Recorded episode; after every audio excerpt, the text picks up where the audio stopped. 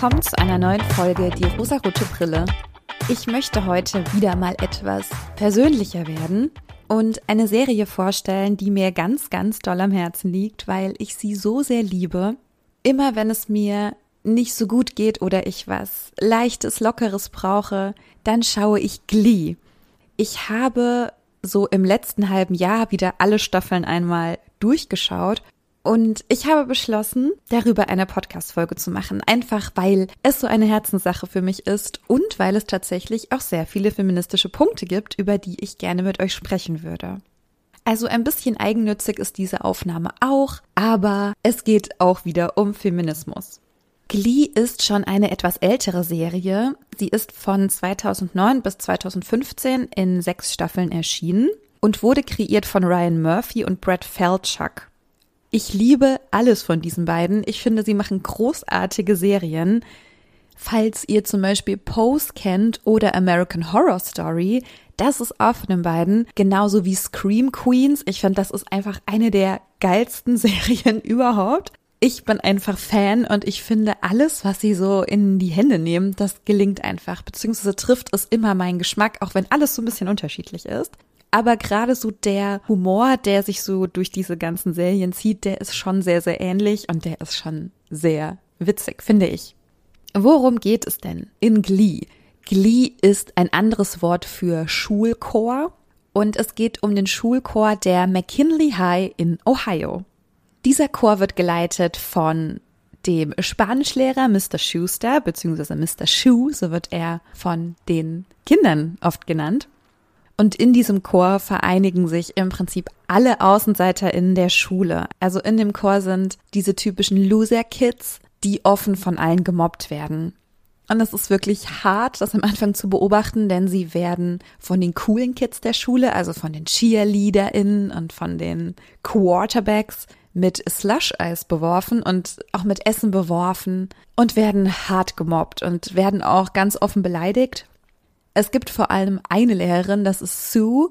Sie ist so gemein und so hart mit den Kindern und es ist in dieser Serie nur lustig, weil man weiß, dass es eine Serie ist. Aber falls eine Lehrerin wirklich so sein sollte, ist es einfach nur schrecklich.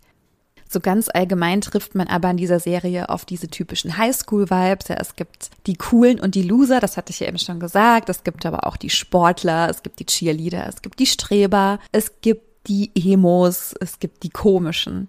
Und im Klee Club finden sehr viele verschiedene Charaktere zueinander. Sie werden zu einem Team, was füreinander einsteht. Sie haben alle etwas unterschiedliche Motivation, diesem Chor beizutreten. Rachel zum Beispiel will berühmt werden, andere sehen das eher als Hobby an. Manche sind auch SpionInnen der Sportlehrerin. Es gibt ganz unterschiedliche Leute, die in diesem Chor sind. Natürlich wird in dieser Serie sehr, sehr viel gesungen, denn es geht um einen Chor das ist etwas, was mich total abholt. Ich liebe Musik in Film und Serien. Ich weine da immer sehr, sehr doll. Also vor allem, wenn sie dann irgendwie alle sich zueinander bekennen und dann singen sie Lean on Me und dann heule ich einfach stundenlang. Oder als sie zum Beispiel in Staffel 3 die Regionals gewinnen. Das ist einfach super berührend. Die Regionals sind nämlich Wettbewerbe, die regelmäßig stattfinden. Also es gibt einen Regionalwettbewerb und diejenigen, die in diesem Regionalwettbewerb dann gewinnen, die dürfen zu den Nationalmeisterschaften sozusagen. Und wir begleiten den Glee Club jedes Jahr dabei, wie sie erst bei den Sectionals sind, bei den Regionals und dann bei den Nationals. Das ist so das Ziel. Ja, sie wollen die Besten des Landes werden und ja, sie schaffen es auch mehrere Male, die Besten zu sein. Grundsätzlich passen aber die Songs, die gespielt werden, die gesungen werden, immer sehr gut zu der Person, die sie singt oder auch zum Thema der Folge.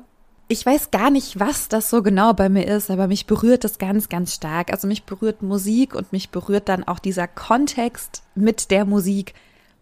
Es ist einfach wunderschön. Und das ist der Grund, warum ich hier sitze. Denn Glee ist für mich so ein Herzensthema. Es macht so viel Spaß, es ist so schön, es berührt mich und das sind alles Indikatoren für mich, bei denen ich sage, das macht eine Serie zu einer guten Serie. Ich hatte schon gesagt, dass es zahlreiche feministische Themen gibt und ich würde auf so ein paar Themen etwas genauer eingehen und euch ein bisschen was darüber erzählen, damit ihr so einen Eindruck bekommt. Wie gesagt, es sind ja sechs Staffeln mit immer ungefähr 20, 22 Folgen. Also es gibt sehr viele Folgen. Man lernt sehr viele Charaktere kennen. Es gibt so ein paar Charaktere, die ziehen sich von Staffel 1 bis 6. Es gibt aber auch welche, die kommen und gehen. Und alle wachsen einen auf irgendeine Art und Weise auch ans Herz. Ja, also es ist sehr komplex. Das ist ja immer so bei Serien mit sehr vielen Staffeln. Also falls ihr die Serie noch gar nicht kennt und anfangt, dann werdet ihr wahrscheinlich jetzt sehr viel gespoilert, aber dann müsst ihr jetzt einfach durch. Das erste feministische Thema, was mir aufgefallen ist, was auch mehrfach in der Serie vorkommt, ist das Thema Mutterschaft. In der ersten Staffel wird die Cheerleaderin Quinn bei ihrem ersten Mal schwanger, allerdings nicht von ihrem Freund. Sie hat mit einem anderen Jungen geschlafen, weil sie betrunken war und weil sie sich dick gefühlt hat. Das sagt sie selbst so. Sie wollte Bestätigung und ist dabei leider ungewollt schwanger geworden. Quinn beichtet das ihren Eltern und diese lehnen sie ab und sagen, ja, so haben wir dich nicht erzogen. Quinn bittet sie weint um Hilfe und ihre Eltern schmeißen sie raus, woraufhin sie dann bei ihrem Freund Finn und bei seiner Mutter aufgenommen wird. Ich muss dazu sagen, Finns Mom ist ganz, ganz süß. Sie taucht auch noch ganz, ganz lange auf in dieser Serie. Sie ist eine ganz, ganz süße Herzensmaus.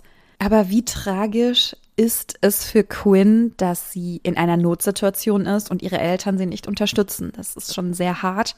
Sie bekommt letzten Endes auch das Baby und gibt es zur Adoption frei. Das Thema ungewollte Mutterschaft taucht auch noch ein zweites Mal auf. Rachel hat zwei Dads und sie findet heraus, dass ihre leibliche Mutter die Chorleiterin einer anderen Schule ist. Wie sollte es auch anders sein, ne? Rachel hat große Sehnsucht nach ihr. Sie möchte sich mit ihrer leiblichen Mutter identifizieren. Sie möchte eine Beziehung aufbauen. Aber Shelby möchte das nach wie vor nicht. Sie sagt ihr auch ganz deutlich, ich wollte nie eine Mutter sein. Ich möchte auch jetzt keine Mutter sein.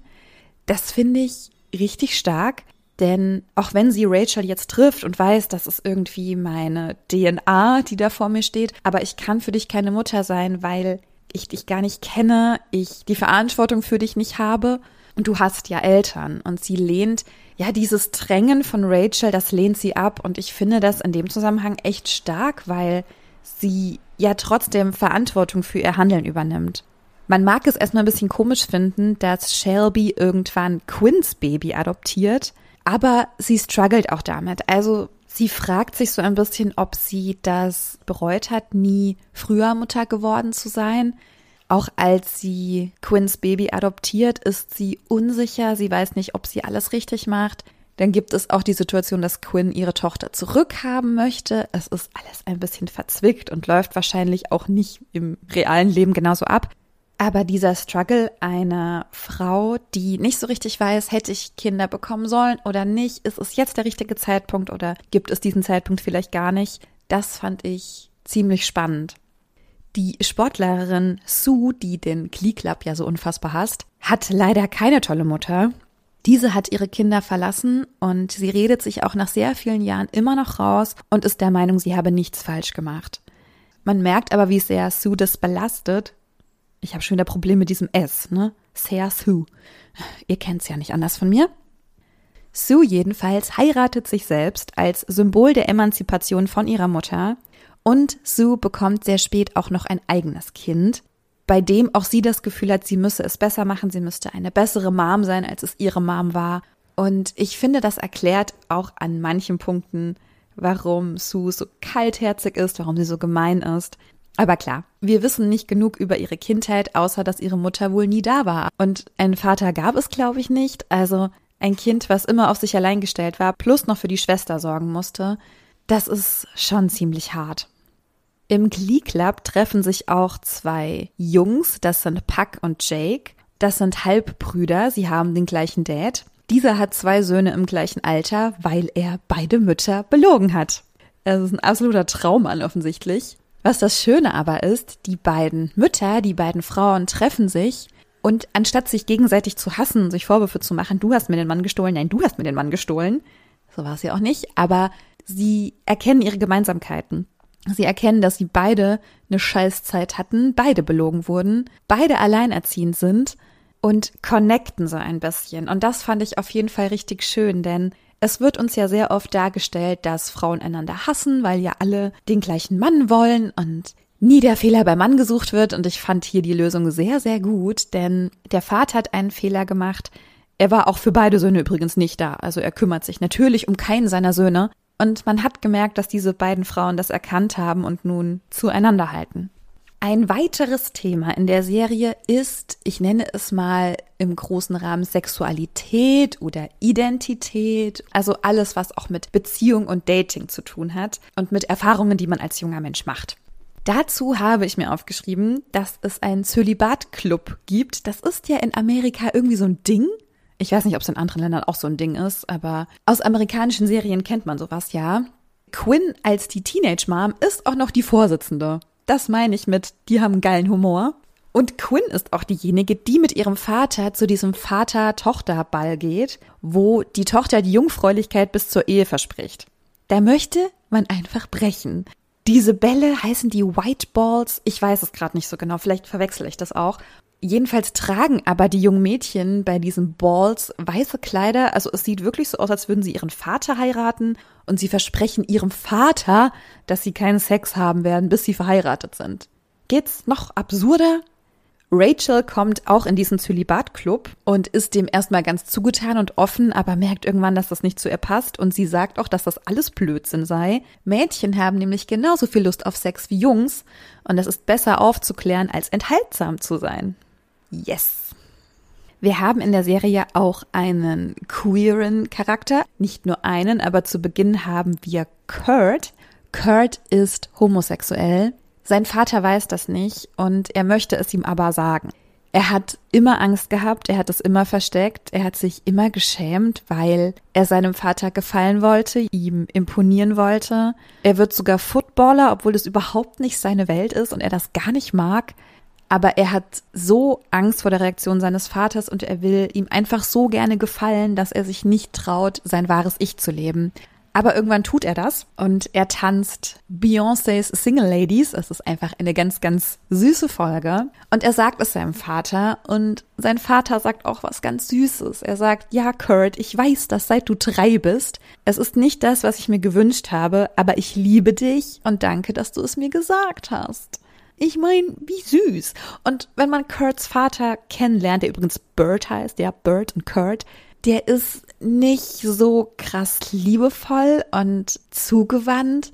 Er ist schon so ein bisschen hart und ein bisschen stark und man versteht auch irgendwann, warum er das, glaube ich, immer sein möchte, weil Kurts Mutter ist verstorben und er war dann so der einzige Erziehungsberechtigte und er hat so nur versucht, das Beste für seinen Sohn zu tun und ihn zu einem echten Mann zu machen, obwohl er wusste, Kurt ist nicht dieser männliche Mann.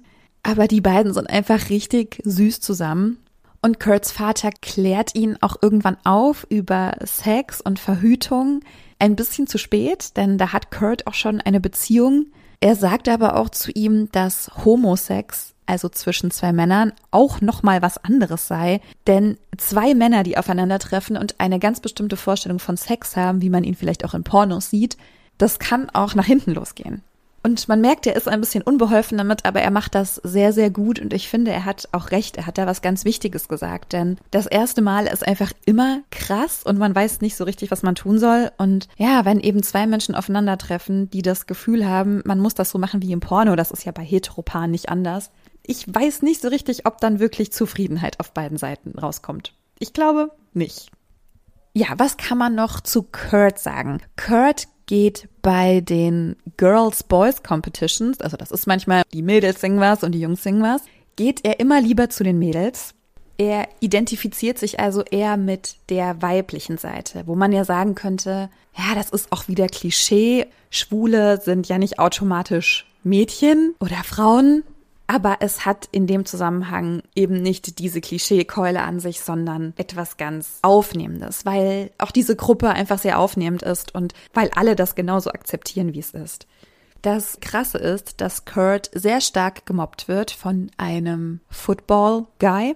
Und das ist so krass, dass Kurt die Schule verlässt weil er diesem Mobbing entgehen will. Und das ist ziemlich stark, denn natürlich könnte man sagen, ja, der Mobber muss gehen, aber so funktioniert unser System leider nicht, denn wenn du nichts beweisen kannst, bist du als Opfer einfach immer am Arsch. Ich fand es super stark, dass er gegangen ist und ein Statement gesetzt hat. Das Irre an dieser Situation ist auch, dass Kurt von einem Footballer gemobbt wird, der allerdings selbst homosexuell ist. Und das hat man ja auch relativ häufig, dass genau die Menschen auf eine Minderheit einschlagen, also nicht nur im wörtlichen Sinne, sondern hier im buchstäblichen Sinne. Ist das das Gleiche? Ihr wisst schon, was ich meine.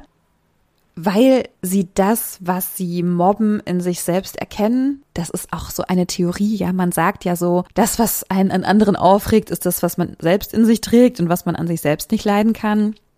Aber dieser Mobber wird später auch unfreiwillig geoutet und er wird daraufhin selbst gemobbt und er versucht, sein Leben daraufhin zu beenden.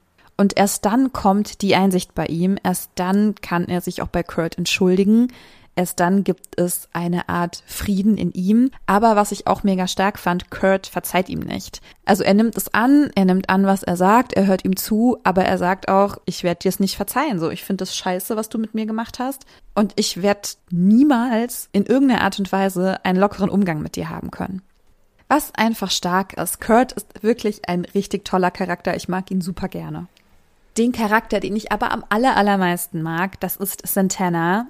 Santana ist Cheerleaderin und auch Santana ist homosexuell. Auch sie versteckt ganz lange, dass sie lesbisch ist.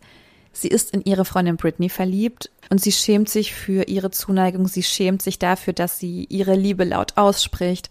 Sie ist noch sehr unsicher am Anfang. Sie weiß nicht so recht, ob das okay ist, so wie sie ist. Und Santana ist ein Charakter, sie ist sehr schlagfertig, sie ist auch sehr gemein, sie ist ein bisschen eine hochnäsige Diva manchmal. Ich liebe genau das an ihr. Das Tragische bei Santana ist, dass sie sich zu Hause outet bei ihrer Abuela und diese sie dann rausschmeißt. Und ihre Abuela auch bis zum Schluss so gemein und kalt ist und es nicht akzeptiert, dass ihre Enkelin lesbisch ist. Ein schönes Ende für Santana ist, dass sie ihre große Liebe Britney heiratet in der letzten Staffel. Das ist ganz, ganz, ganz schön. Und Britney sehr viel dafür tut, dass die Abuela zur Hochzeit kommt. Und sie das aber bis zum Schluss einfach nicht akzeptieren kann, dass ihre Enkelin lesbisch ist. Bis zum Schluss nicht. Auch als sie Britney kennenlernt und sie erstmal sehr unvoreingenommen kennenlernt und sie auch sehr mag. Aber nein, eine lesbische Ehe, das geht nicht. Und Santana ja auch ganz klar sagt, wenn sie das nicht akzeptiert, dann hat sie auf der Hochzeit nichts verloren, dann muss sie eben gehen.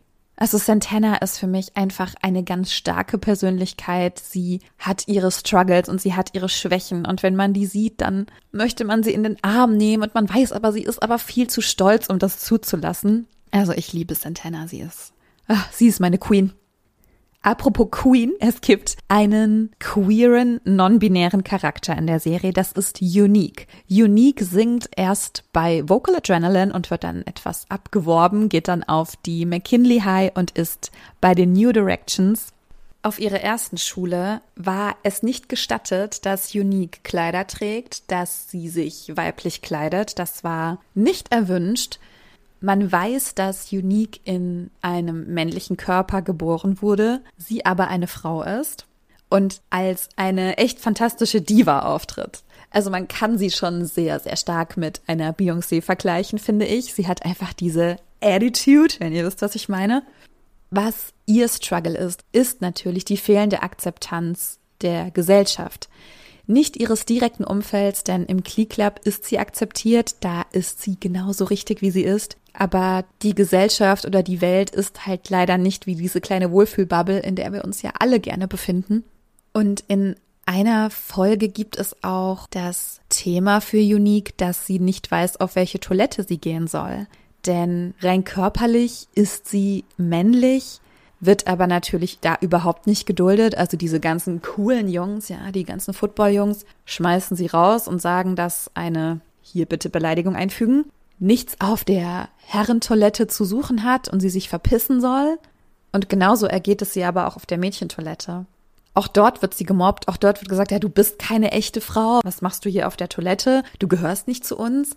Wenn man sich überlegt, dass es schon bei einer so simplen Basissache wie einer körperlichen Erleichterung, das müssen wir alle, ja, wir müssen alle auf die Toilette. Das ist für Menschen in dieser Situation, in der man ja auch ziemlich schutzlos ist, weil sowas sollst du machen. Du brauchst eine Toilette in dieser Gesellschaft. dass dir das verwehrt wird und dass du in diese Notlage gerätst, nicht zu wissen, wo kann ich hier irgendwo auf die Toilette, das ist notwendig, das ist ein Menschenrecht, dass ich doch ungestört auf die Toilette gehen darf und dass es für sie so, so schwer ist, die in Anführungszeichen richtige Toilette zu finden. Das ist so, so krass und so schlimm und das tut mir auch so leid für alle, die davon betroffen sind. Es muss die Hölle sein, jedes verdammte Mal. In der letzten Staffel trifft Unique dann auch auf Coach Beast. Coach Beast ist die Sportlehrerin. Also was heißt Sportlehrerin? Es gibt einmal Sue Sylvester, die ist quasi die Trainerin der Cheerleaders und Cheerleaders, Cheerleader. Oh Gott, meine Worte, ne? Und auf der anderen Seite gibt es den Coach des Footballteams. So. Es ist im Prinzip auch ein Sportlehrer, eine Sportlehrerin. Und Coach Beast outet sich als trans und durchlebt auch die Transition. Und sie wird dabei sehr stark unterstützt von einem Jungen aus dem Klee Club natürlich, der sie so lange vertritt und so lange das Team coacht und auch von der Schulleiterin, denn Sue Sylvester ist irgendwann Schulleiterin nach dieser Transition kann er auch sehr gut erklären, wie sich das anfühlt und wie das ist. Und ich fand es gut, dass sie dieses Thema mit reingenommen haben in die Serie. Es ist leider etwas zu kurz gekommen. Also es wird tatsächlich nur in einer Folge behandelt. Es wird relativ schnell abgeschlossen. Coach Beast erzählt zwar über Gefühle und über Ängste, aber es ist leider ein bisschen zu kurz. Ich fand es trotzdem gut, dass sie es mit reingenommen haben. So, ein weiteres Thema, was behandelt wurde und was mir aufgefallen ist und ich gerne feministisch betrachte, ist so das Oberthema Body, das Thema Unabled Body beziehungsweise Körper mit Beeinträchtigungen. Denn es gibt ein CLI-Mitglied, das ist RT, und dieser sitzt im Rollstuhl. Und alle anderen sollen auch mehrere Stunden am Tag einen Rollstuhl nutzen, um nachfühlen zu können, wie es ihm damit geht. Also auch das wird thematisiert. Es wird auch thematisiert, dass Artie sich wünscht, laufen zu können, dass Britney sich das von Santa Claus wünscht, dass Artie wieder laufen kann und wie schwer es für ihn im Alltag ist. Es gibt auch eine Zeit, in der Quinn im Rollstuhl sitzt, das nur vorübergehend, aber da connecten auch die beiden so ein bisschen miteinander und man bekommt einen viel zu kleinen Einblick, aber einen kleinen Einblick in das Leben. Man muss sagen, dass diese ganzen Themen, die ich gerade aufgreife, tatsächlich eher so nebenbei laufen. Also im Vordergrund steht einfach die Wettbewerbe, das Zwischenmenschliche und die Musik. Aber so diese Themen, die ich aufgreife, die laufen manchmal so ein bisschen nebenbei. Das ist auch ein bisschen schade, aber für mich trotzdem deutlich zu erkennen und auch wichtig, dass es abgebildet wird. Bei dem ersten Wettbewerb, an dem die New Directions teilnehmen, tritt auch ein Schulchor an, wo alle SängerInnen taub sind. Sehr, sehr interessant, muss ich sagen. Irgendwann sind auch Mitglieder der New Directions bei den Cheerleadern. Das ist so ein Deal, sonst wird der Klee Club geschlossen. Das ist immer wieder Thema, ja, dass dieser Klee Club irgendwie finanziert werden muss und keiner will das finanzieren. Und nur wenn sie irgendwas gewinnen, darf es den Klee Club weitergeben.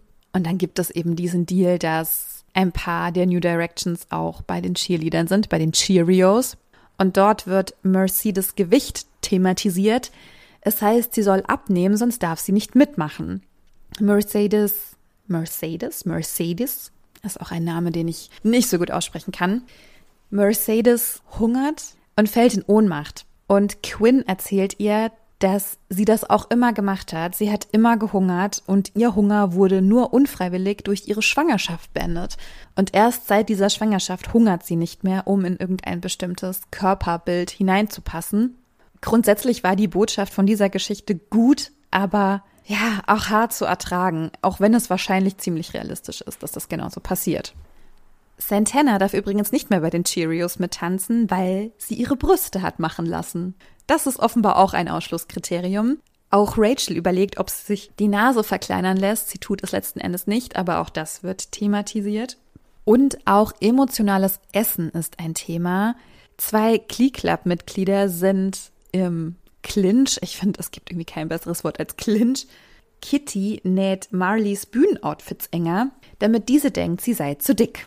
Marley schämt sich sehr für ihre Mom, weil ihre Mom dick ist, weil sie arm sind und weil ihre Mom die Küchenhilfe in der Schule ist. Und wir erfahren etwas darüber, warum das so gekommen ist und warum Marleys Mom und auch Marley emotional essen, warum sie mit ihren Körpern strugglen. Natürlich spielt auch das Thema Popkultur eine große Rolle in der Serie. Es gibt immer wieder Themenwochen, wo eine bestimmte Künstlerin thematisiert wird. Es gibt zum Beispiel die Madonna-Woche oder die Lady Gaga-Woche oder die Britney-Woche, die gibt es übrigens relativ oft. Sie verarbeiten zum Beispiel in der Serie auch den öffentlichen emotionalen Breakdown, den Britney Spears hatte. Es gibt auch eine Woche, in der ein Glee Club Mitglied, ich glaube Jake, einen Song von Chris Brown performen möchte. Und alle Mädels der Gruppe auf ihn zugehen und sagen, wage es ja nicht, einen Song von Chris Brown zu singen. Er hat Rihanna Gewalt angetan. Es geht darum, dass man diesen Künstler doch vielleicht eben nicht mehr interpretieren sollte, dass man ihn vielleicht canceln sollte, dann sagt Jake auch solche Dinge wie, na ja, aber sie ist doch bei ihm geblieben. Also solche Argumentationen, wie wir sie ja bis heute auch immer noch kennen. Wem darf man glauben und wem nicht? Ich hatte es ja neulich auch erst mit Liz thematisiert in der Sache Amber Heard und Johnny Depp. Es geht darum, Partei zu ergreifen, aber auch für wen und was bedeutet das an Konsequenzen. Und Jake beschließt eben nicht Chris Brown zu performen, sondern einen anderen Brown, nämlich Bobby Brown. Und er macht das und alle sind entsetzt, weil sie denken, ähm, entschuldige mal, hast du nichts verstanden? Bobby Brown hat seine Ehefrau genauso misshandelt, nämlich Tina Turner. Es ist nicht ohne, aber genau das fand ich so gut, dass sie das eben zum Thema machen in der Serie. Es gibt noch sehr viele andere Themen. Es geht auch zum Beispiel darum, dass Emma Pillsbury, das ist die Vertrauenslehrerin, unterschiedliche Zwänge hat. Also sie hat den Zwang, sich die Hände zu waschen oder alles sehr, sehr sauber zu haben, die Oberflächen zu reinigen, ihr Essen zu reinigen.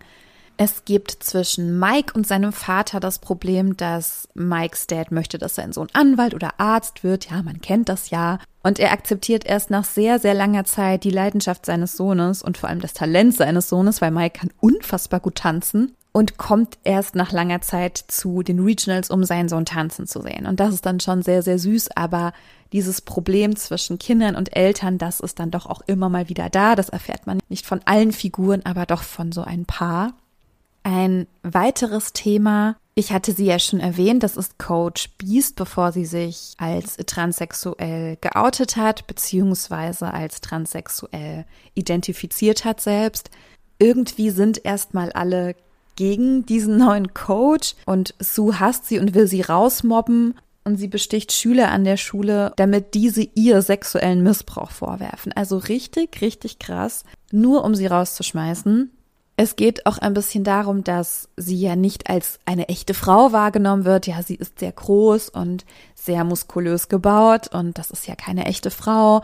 Die Jungs des Klee Clubs denken an sie, um nicht zu früh zu kommen. Solche Sachen, das ist echt heavy, finde ich. Allerdings erfährt man auch, dass Coach Beast, sie heißt übrigens Shannon mit Vornamen, vor ihrer Transition, danach heißt er Sheldon, Coach Beast erlebt häusliche Gewalt. Sie als große, starke Frau schafft es nur sehr schwer, da rauszukommen. Sie findet immer wieder Ausreden, er ist ja so nett und er ist ja so lieb und ja, niemand weiß aber, was hinter verschlossenen Türen abgeht. Und auch große, starke, vermeintlich körperlich überlegene Frauen schaffen es nicht aus einer Situation von häuslicher Gewalt auszubrechen, weil es einfach eine emotionale Abhängigkeit ist, weil es einfach schwer ist. Und das wird irgendwann erkannt und sie schafft es auch daraus. Und die Mädchen im Glee Club singen ihr dann Shake It Off von Florence and the Machine. It's hard to dance with the devil on your back. Also, wer weint hier? Ja? Ich bestimmt nicht. Es gibt also sehr, sehr viele Themen, sehr viele Themen, die wir feministisch betrachten können. Und auch unabhängig davon lohnt sich diese Serie, wenn ihr was leichtes, lockeres schauen wollt. Ich fand die fünfte Staffel eher schwach, muss ich sagen. Aber danach kam nochmal die Staffel 6, was für mich ein absolut perfektes Serienfinale war, da da nochmal alles irgendwie zusammengekommen ist und rund geworden ist. Britney und Santana heiraten, auch Kurt und Blaine heiraten.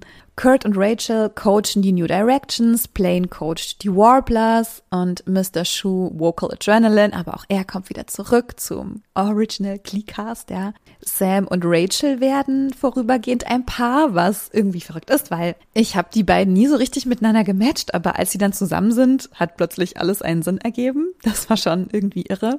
Es gibt auch einige Punkte, die man an der Serie kritisieren kann, die heute einfach nicht mehr lustig sind oder wahrscheinlich auch schon damals nicht so lustig waren.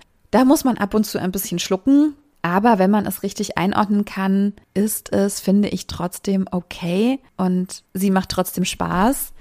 Was ich sehr, sehr krass finde, ist, dass es ja so diesen Klee-Fluch gibt, da ja schon einige Mitglieder des Casts verstorben sind. Und auch manche Aussagen, die so in der Serie getroffen werden, machen dann so die realen Ereignisse ziemlich bitter. Okay, ich muss eine Triggerwarnung aussprechen, aber für alle, die es interessiert, es gibt den Noah Puckerman in der Serie, der Puck, und dieser wird gespielt von Mark Selling. Und es gibt eine Szene in der Serie, in der Puck zu Kitty sagt, bist du denn eigentlich minderjährig oder können wir schon Sex haben? So in der Art, also so sinngemäß. Der Schauspieler Mark Selling wurde inhaftiert aufgrund des Besitzes von Kinderpornografie. Also wenn man das weiß, dann ist diese Aussage irgendwie schlimm. Es ist ja leider auch so, dass Corey Monteith, der von Anfang an dabei war in der Serie, auch verstorben ist an einer Überdosis. Es ist ziemlich bitter, aber der bitterste Tod, finde ich, ist leider der von Naya Rivera, die ja meine geliebte Santana gespielt hat, die bei einem Bootsausflug leider verstorben ist.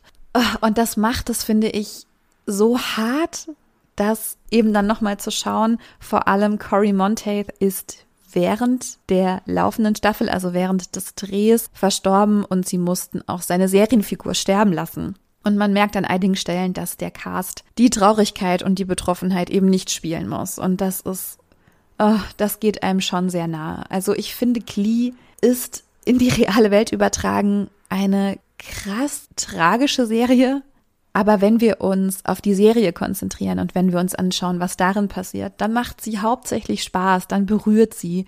Man hat wirklich viele Momente, wo man mitfiebert, wo man sich wünscht, oh Gott, bitte lass sie die Regionals oder Nationals gewinnen, wo man sauer wird, wo man traurig ist, wo die Musik einen so abholt. Und ich meine, die Musik, die ist so, so toll. Also ich habe eine Playlist mit meinen Lieblingssongs. Das umfasst so ungefähr, ich weiß nicht, 250 Titel und 200 davon sind ähm, vom Kleecast.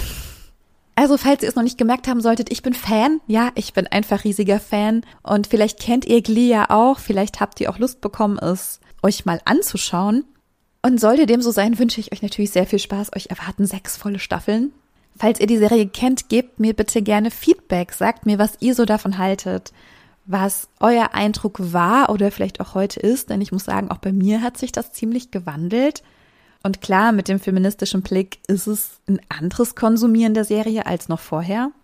Ich wünsche euch auf jeden Fall sehr viel Spaß und ich würde mich freuen, wenn wir uns in der nächsten Woche wieder hören, wenn ihr mir Feedback schreibt, wenn ihr den Beitrag liked, wenn ihr die Folge weiterleitet, wenn ihr euren Friends erzählt. All das macht mich froh. Und dann hören wir uns wieder in der nächsten Woche, ihr Lieben. Bis dann.